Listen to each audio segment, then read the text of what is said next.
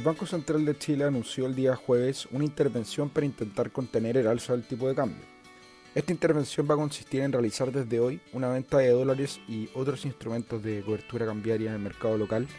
por un monto de hasta 25 mil millones de dólares, con el objetivo de aumentar la oferta de dólares en el país y presionar a la baja la cotización del tipo de cambio local. Esto fue anunciado en un contexto donde el dólar estaba rompiendo jornada a jornada sus máximos históricos, donde incluso en esa jornada, donde fue anunciada la intervención del Banco Central, había cerrado en niveles sobre los 1.050 pesos, lo que se contrasta de manera importante con los niveles de 812 pesos que iniciaban el mes de junio, lo que implicaba una depreciación de 23% de la moneda local. Ahí al menos durante la jornada del día viernes, que fue el día posterior al anuncio del Banco Central,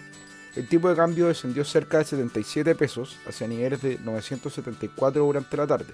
lo que significaba la mayor caída diaria del tipo de cambio local en la historia, mientras que hoy sigue mostrando esa misma dinámica, mostrando un retroceso de cerca de 30 pesos operando en niveles de 945 pesos.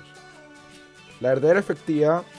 de esta intervención vamos a tener que estar monitoreándola durante los próximos días, ya que no descartamos que el tipo de cambio vuelva a presentar alzas relevantes, donde podría seguir presionado por factores tanto internacionales como eh, locales que podrían justificar mayores niveles de tipo de cambio. En ese sentido, por ejemplo, en el plano local, durante los próximos meses va a continuar la incertidumbre política ante la discusión y votación en torno a la nueva constitución además de la legislación en torno a la reforma tributaria. Por último, por el lado internacional, la desaceleración económica global podría favorecer la apreciación de activos de refugio, como es el caso del dólar, donde además la Reserva Federal de Estados Unidos, que es el equivalente al Banco Central del país, probablemente podría anunciar nuevas alzas de tasas en su reunión de la próxima semana,